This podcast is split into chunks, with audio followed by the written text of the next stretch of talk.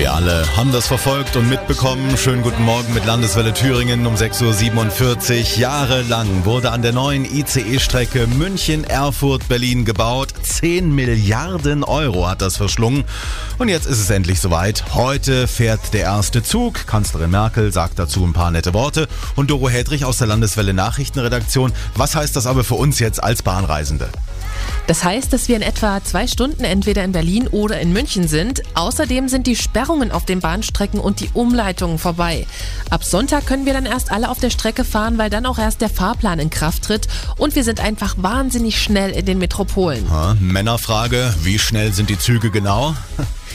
Also ich habe mir sagen lassen, dass die Züge zum Teil bis zu 300 km/h schnell fahren können. Kein Wunder also, dass es da so fix von A nach B geht. Apropos Zahlen, 20 Jahre lang hat die Bahn an der Strecke gebaut und Erfurt spielt da jetzt eine Schlüsselrolle, da die Stadt das Bindeglied zwischen den großen Städten Deutschlands ist, also zum Beispiel Hamburg, München, Berlin, Köln. Ja.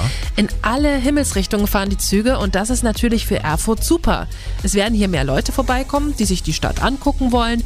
Da sind beispielsweise auch schon fünf neue Hotels in Planung.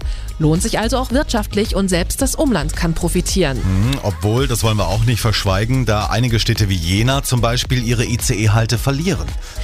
Das stimmt wohl, aber es wird ja auch der Nahverkehr angepasst. Zwischen Erfurt und Jena fahren Züge im Halbstundentakt, zwischen Erfurt und Weimar alle 15 Minuten sogar.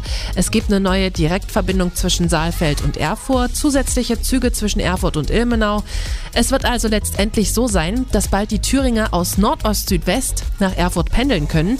Sobald sie dann hier angekommen sind, treffen die ICEs ein und die steuern dann ebenfalls alle halbe Stunde die ganz großen Städte an. Lohnt sich im Übrigen besonders, wenn Sie mit Bahn statt Auto zum Beispiel zum Christkindlesmarkt mal nach Nürnberg fahren. Nur eine Stunde zehn Minuten von hier aus. Und da können Sie auch mal einen Glühwein trinken. Oder zwei oder drei oder wahlweise vier.